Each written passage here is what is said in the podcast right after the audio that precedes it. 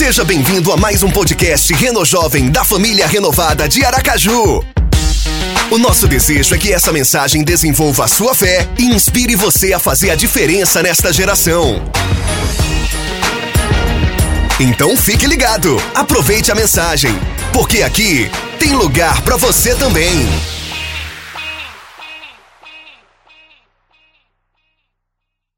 E hoje nós vamos começar uma nova série de mensagens, Minha Boca Grande. Vão ser quatro séries ou quatro mensagens. Hoje a primeira falando sobre reclamação. Depois a gente vai falar sobre crítica, depois a gente vai falar sobre fofoca, depois a gente vai falar sobre mentira. Então, aguenta aí que nessas quatro mensagens eu tenho certeza que Deus vai falar algo com você. Eu quero agradecer a você que não foi intimidado com esse tema e veio para estar com a gente hoje. Eu acredito que de alguma forma Deus vai falar com você.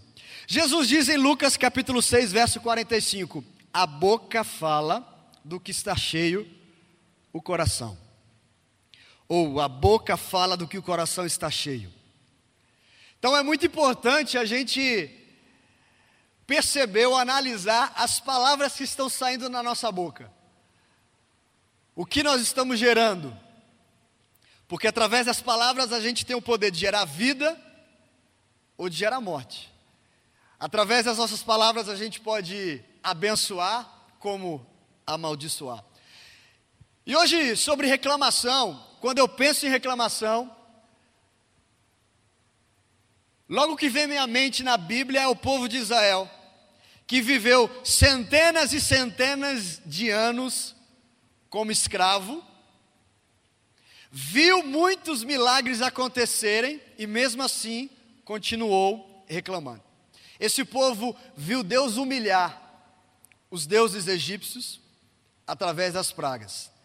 Eles viram o mar vermelho se abrir e eles passarem no meio do mar. E quando eles terminarem de passar, o exército que vinha atrás ser engolido. Eles viram comida descer do céu para eles. Eles viram durante anos a roupa deles e os calçados não se estragarem. Eles viram muita coisa, muita coisa diferente do normal, do natural. E sabe o que eles fizeram? Reclamaram. Veja o que eles fizeram em Êxodo capítulo 14, verso 11. Disseram a Moisés: Será que não havia sepulturas no Egito? Por que, que você nos trouxe para morrermos aqui no deserto? Veja só o que você fez nos tirando do Egito. O que foi que lhe dissemos no Egito? A gente pediu paz. Estávamos trabalhando como escravos para os egípcios. Melhor seria ser escravo dos egípcios do que morrer aqui no deserto. Até parece com pessoas que a gente conhece. Eu me vejo nesse povo aqui. Mas veja o que Moisés, o líder deles, respondeu: Vocês não estão reclamando de nós. Êxodo capítulo 16, verso 8. Vocês não estão reclamando de nós, mas do Senhor.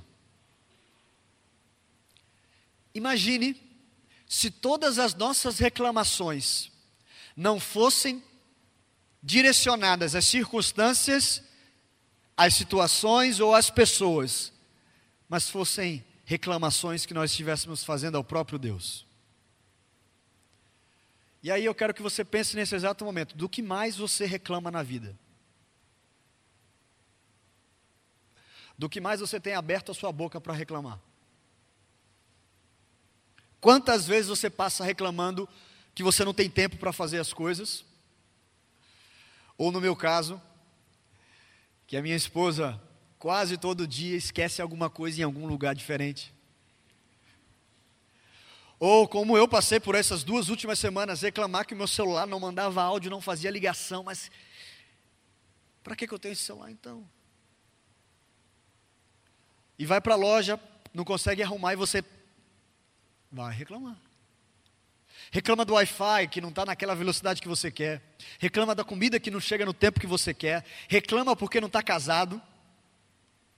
reclama porque não está namorando, reclama porque não vai ter Renault Jovem, reclama porque vai ter Renault Jovem nesse. Por que, que no outro não teve nesse vai ter?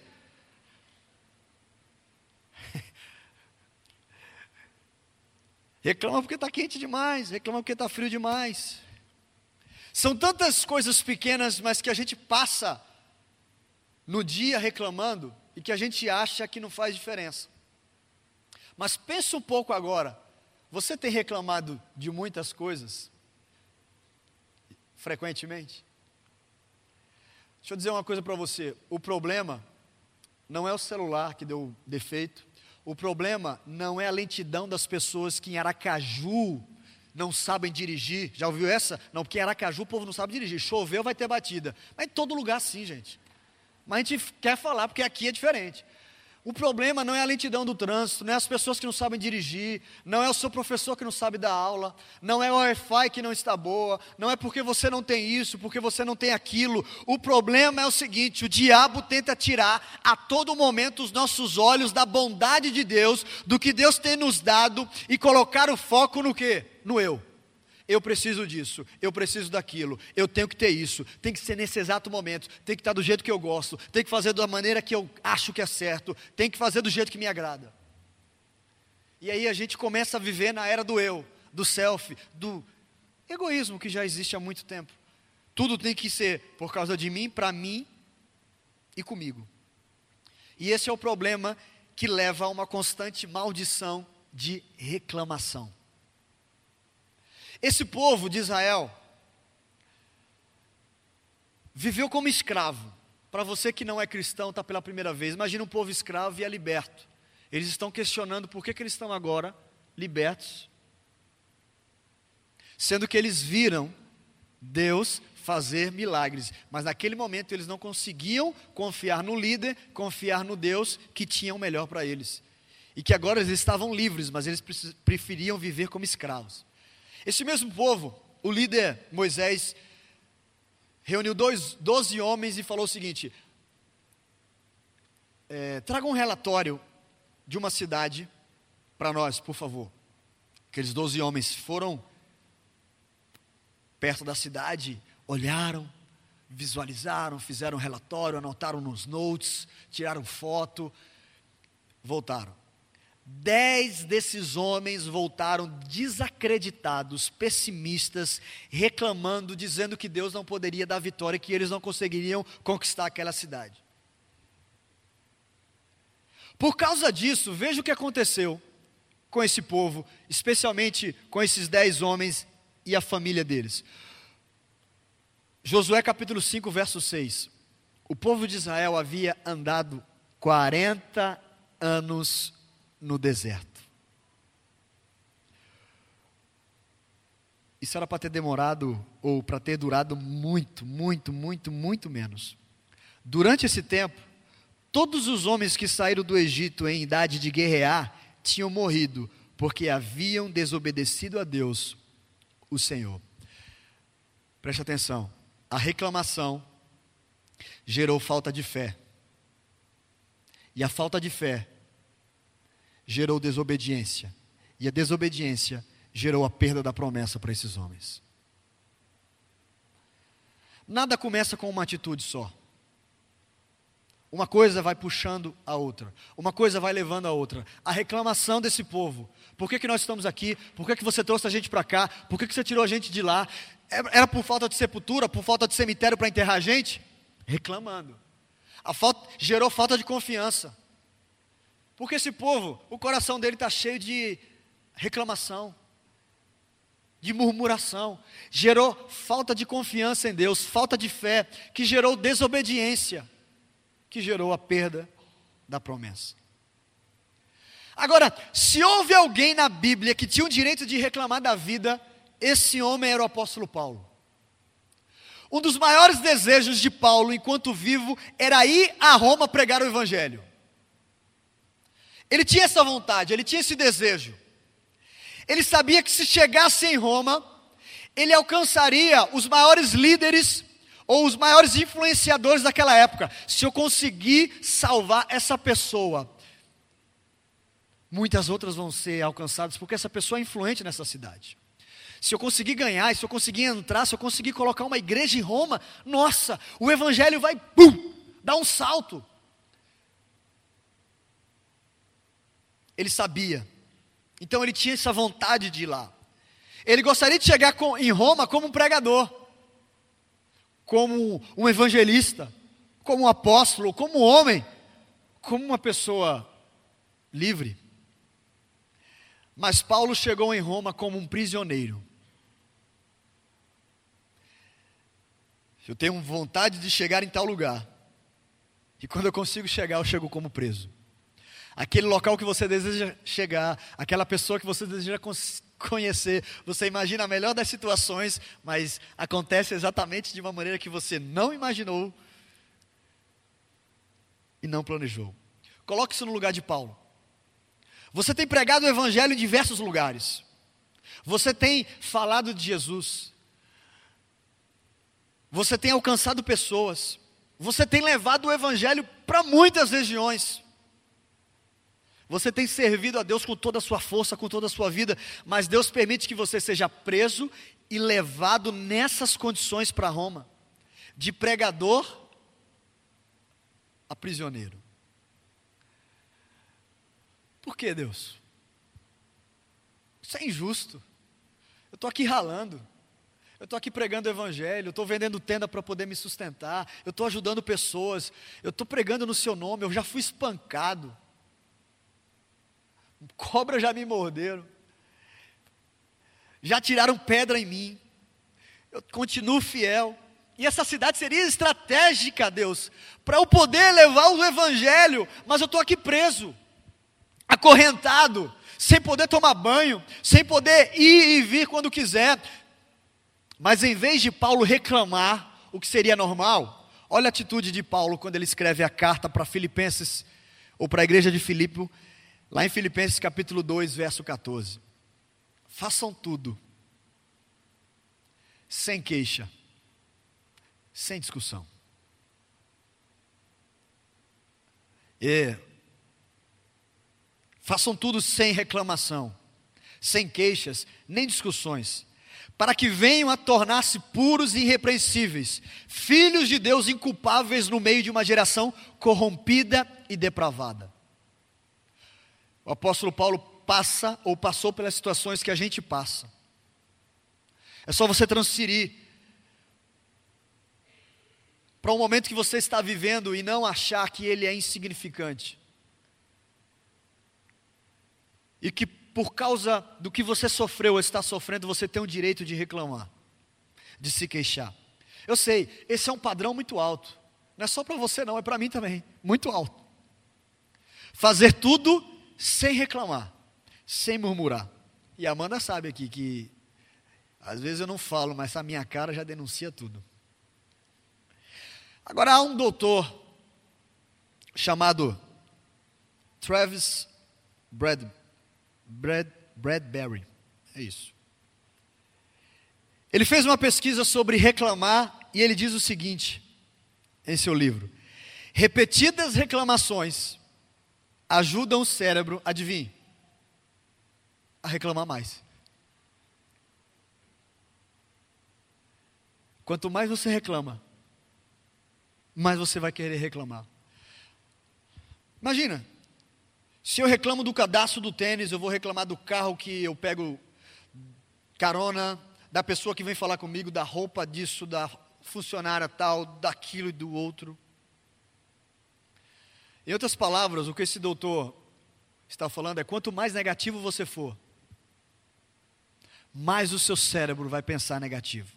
Por exemplo, alguém que não gosta de igreja, ele já se predispõe a não gostar de igreja. Lá só tem gente hipócrita. Verdade, lá tem muita gente hipócrita, hipócrita mesmo, como em todo lugar. Aí ele vai. Lá tem ladrão. Lá tem gente que diz ser amigo e não é. Eu já fui de igreja, já fui traído. Já fui isso. Então, tudo ele coloca para impedir que a igreja seja um lugar agradável para ele. Essa pessoa decidiu não gostar de igreja.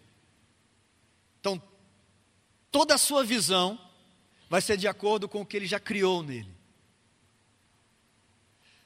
Quanto mais a gente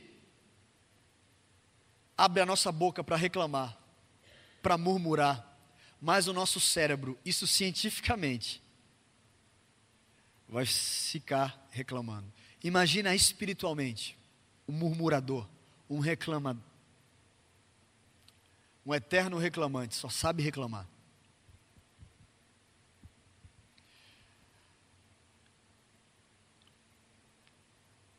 Você só vai conseguir enxergar os defeitos quando você parar de reclamar e ver como aquelas reclamações que você fazia de poucas coisas ou de grandes coisas fazia diferença na sua vida. E esse foi exatamente um dos problemas dos israelitas. Eles eram negativos quando estavam em cativeiro. Consequentemente, eles foram negativos quando estavam livres. Eles eram reclamões enquanto escravos.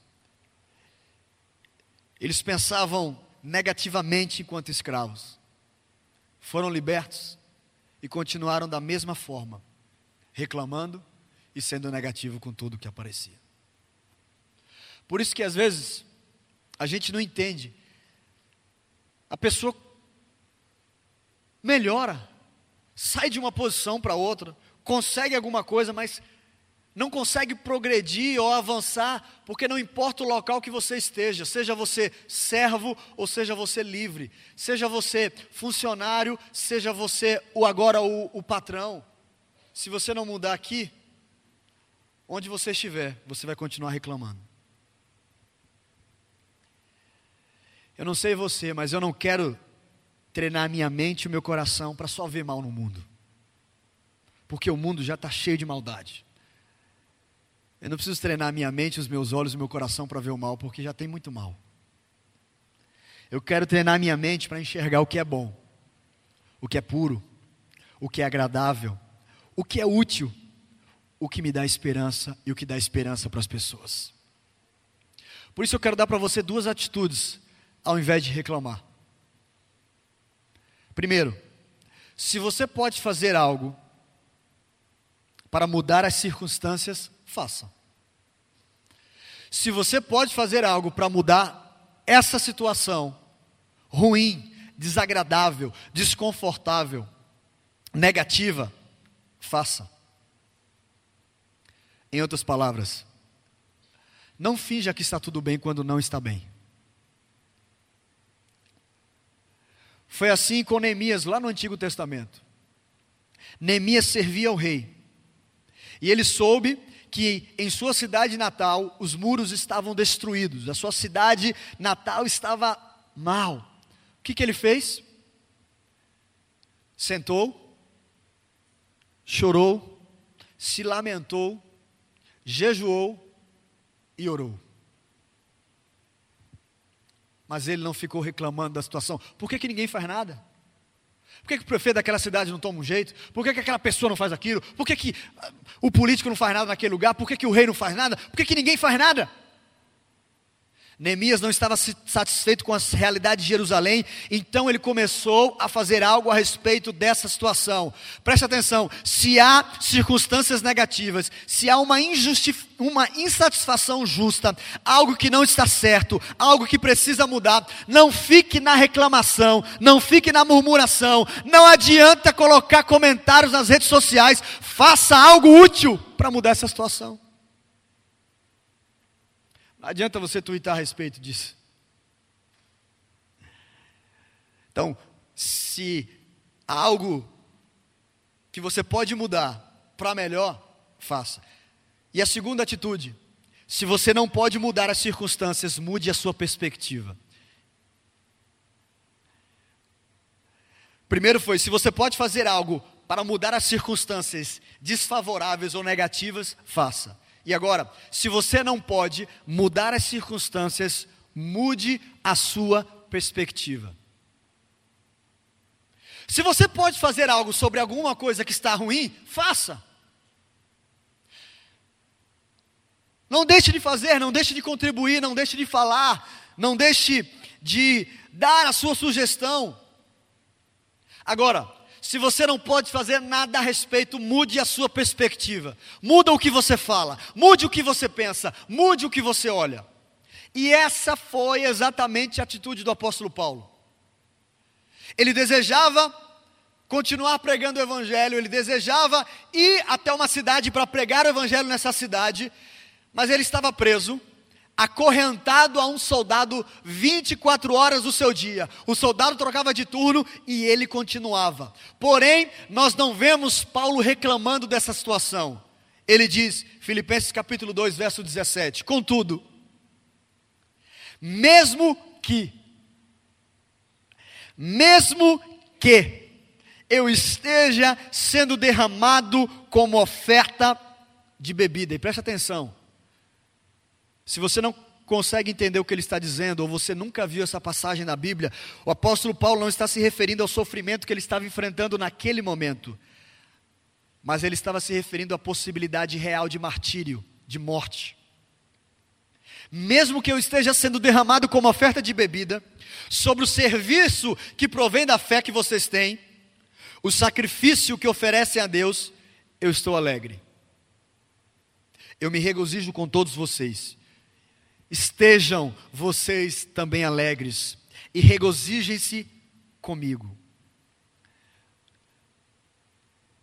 Eu não sei o que você pensa com, ao, ao ver esse texto, mas como um homem pode estar em uma prisão, acorrentado a um soldado romano, próximo da sua morte, e ainda estar alegre, oferecer louvor e adoração a Deus e pedir para as pessoas ficarem alegres ou alegres com essa situação?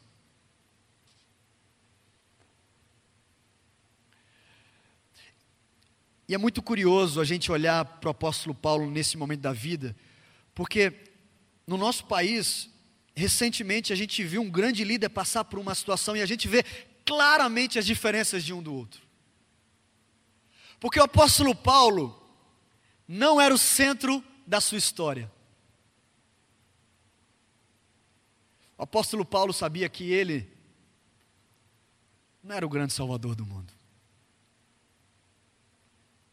Pouco importava. Paulo não era o centro da sua própria história. Sabe quem era? Jesus. Jesus era o centro da história de Paulo. Por isso o apóstolo Paulo mudou a sua perspectiva diante de uma circunstância negativa em que ele não podia mudar. Eu não posso mudar essa situação em que eu estou preso, então eu vou mudar a minha perspectiva. Porque o centro da minha vida, da minha história, é Jesus. Sabe como ele mudou a perspectiva dele? Filipenses capítulo 1, verso 2. Quero que saiba, saibam irmãos, que aquilo que me aconteceu tem antes servido para o progresso do Evangelho. Aquilo que me aconteceu tem antes servido para o progresso do Evangelho. Como resultado, tornou-se evidente a toda a guarda do palácio e a todos os demais que eu estou na prisão por causa de Cristo. A gente não vê Paulo reclamando de estar preso, a gente não vê Paulo reclamando de estar acorrentado a um soldado romano, sem poder ir aonde ele desejava. Certamente esse não foi a ideia, o plano que Paulo teve de ir até Roma, de chegar até Roma, de pregar o evangelho naquela cidade. Esse não era o plano de Paulo, mas ele mudou a sua perspectiva, ele mudou a visão daquela situação e viu o poder e a bondade de Deus na situação em que ele não podia mudar.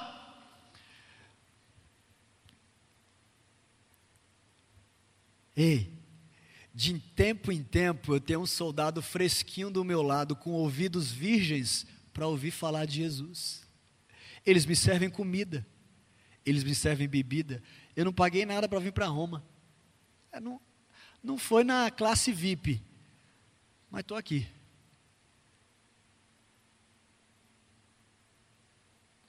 Vocês não têm ideia de como Deus está usando essa circunstância, de como esses soldados estão ouvindo. E, e, e gente, eu vejo nos olhos dele eu vejo nos olhos de cada soldado, eu vejo, eu vejo Deus está revelando grandes coisas. Olha, saiu uma lágrima de um, o outro voltou, já estão me chamando de Paulo, já está acontecendo aqui. Vocês não têm ideia o que está acontecendo para o progresso do Evangelho aqui, ao eu estar preso a esses soldados.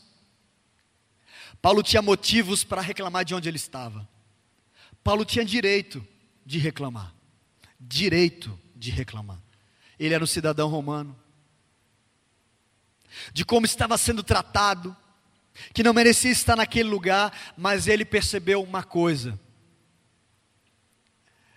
Deus age em todas as coisas, para o bem daqueles que amam, dos que foram chamados de acordo com o seu propósito. Se você não pode mudar essa circunstância que você está passando ou enfrentando, mude a sua perspectiva.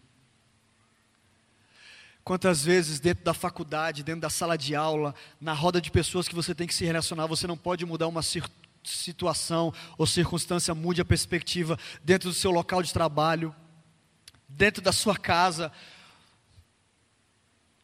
dentro da igreja, dentro de algum ministério, enfim, dentro da onde você está, se você não pode mudar alguma coisa, mude a sua perspectiva. Você pode estar em um lugar que você não gosta. Você pode estar atravessando uma circunstância difícil. Mas por favor, pare e reconheça que Deus está agindo. Ele tem um propósito. Pode não ser como você imaginava, mas ele está agindo. E eu pergunto: o que tem acorrentado você como tinha acorrentado Paulo? Ou como estava acorrentado, acorrentando Paulo? É um relacionamento doloroso? É sua própria mente? É algo no seu trabalho? Um problema financeiro? É um vício? É um problema de saúde? Se você pode fazer algo sobre isso, faça para mudar. Mas se você não pode, mude então sua perspectiva. Trabalhe duro, se esforce, dê o seu melhor, faça como tudo estivesse, da melhor maneira possível. Peça a Deus entendimento e sabedoria para aproveitar essa oportunidade, esse momento. Se você pode trabalhar, trabalhe. Se você pode estudar nesse momento, estude. Se você pode procurar ajuda, procure. Se você pode fazer algo sobre essa situação, faça. Mas se você não pode, mude a perspectiva. Mude a maneira como você olha para essa situação. Mude a maneira como você pensa sobre esse assunto. Mude as palavras que você fala sobre isso. Ao invés de reclamar sobre algo que você não pode mudar, escolha ver a presença de Deus e o seu poder, mesmo no meio de algo que você nunca tinha pedido a Deus.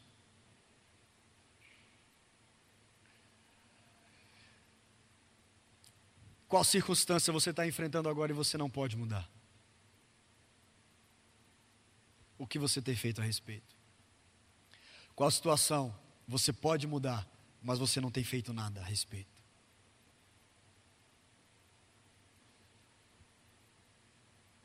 O salmista Davi diz que todo o meu ser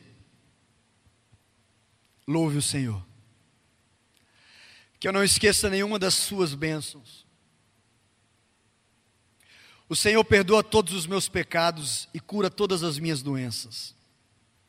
Ele me salva da morte, Ele me abençoa com amor e bondade, Ele enche a minha vida com muitas coisas boas. Se você ler Salmos, você vai perceber que nem sempre o salmista Davi ou os outros salmistas só agradeciam. Assim como eu e você tinham momentos em que eles reclamavam. Mas nesse salmo, Davi fez questão de parar e se lembrar tudo o que o seu Senhor já fez por ele. Que a minha alma te louve, Deus. Que eu não esqueça das bênçãos que o Senhor já tem me dado, que eu não fique somente olhando para o que está faltando, para o que eu tenho que conquistar, para o que eu tenho que ganhar, para o que eu tenho que fazer. Não, não. O Senhor perdoou os meus pecados, curou as minhas doenças, me salvou da morte me abençoa com amor e bondade. O Senhor tem enchido a minha vida de tanta coisa. Eu quero dizer para você nessa noite: a vida pode ser muito difícil para você. A sua vida pode ser a mais difícil se a gente fosse compartilhar tudo aqui. Você pode ter passado por abusos que outras pessoas normais não passaram. Você pode estar atravessando circunstâncias desfavoráveis. Mas preste atenção: se você não pode mudar as circunstâncias, mude a sua perspectiva e escolha não apenas olhar para o que está errado, para o que está ruim, escolha ver o que é certo. Escolha olhar para a bondade de Deus. Escolha olhar para a graça de Deus derramada sobre a sua vida. Escolha olhar para o amor que já foi demonstrado por Ele naquela cruz por você. Veja o poder dele agindo nas circunstâncias, afinal você está vivo aqui. Deixe o Espírito Santo nessa noite e todos os dias te fortalecer. Deixe a sua alma, em vez de murmurar, em vez de reclamar, louvar a Deus. Dê glória, dê glória em todo tempo a Deus, em todo momento, mesmo que você esteja preso a uma situ situação, mesmo que você esteja perto de morrer, mesmo que você esteja onde você não quer estar mesmo que a sua oração não seja respondida. Mesmo que isso cause dor a você, mas você sabe que o que você está fazendo não está certo e você precisa tomar uma atitude para mudar.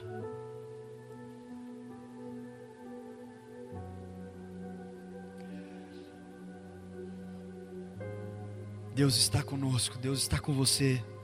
Ele não nos abandona. Ele tem todo o poder. Eu quero que você ouça mais uma vez esse verso. Deus age em todas as coisas para o bem daqueles que o amam. Mas morreu alguém da minha família. É difícil. Eu perdi meu pai, perdi minha mãe. Eu fui traído, eu fui abandonado, estou sendo acusado injustamente. Eu não desejaria que você passasse por isso. Mas Deus age em todas as coisas para o bem daqueles que o amam, dos que foram chamados de acordo com o seu propósito. São esses dois princípios que eu queria compartilhar com você. Em vez de a gente ser da geração que nunca está satisfeito com o que tem, vamos ser da geração que coopera para mudar o que está ruim mas que muda a perspectiva para aquilo que a gente não pode fazer. Eu sei que essa palavra falou com você, porque essa palavra está falando comigo durante toda essa semana.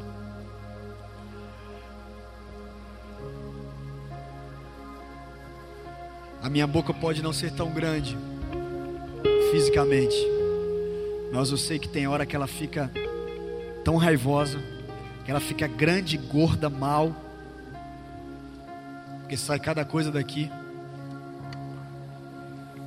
E eu não quero ser do time que passa reclamando, que vira os reclamões de tudo, de tudo, de tudo, sabe? Até as brincadeiras e as piadas reclamando, já viu? E a gente às vezes carrega um pouco isso, brasileiro. A gente gosta de fazer piada de desgraça. A gente gosta de fazer o povo rir da desgraça. Cuidado. Não permita que a cultura de pessoas que não conhecem a Deus se torne a sua cultura. O que, que você tem ouvido diariamente? O que, que você tem estudado diariamente? O que, que você tem lido diariamente? Com quem você tem conversado diariamente? Cuidado para os seus ouvidos, desculpa o termo, não se tornarem vasos sanitários para só receber isso aí.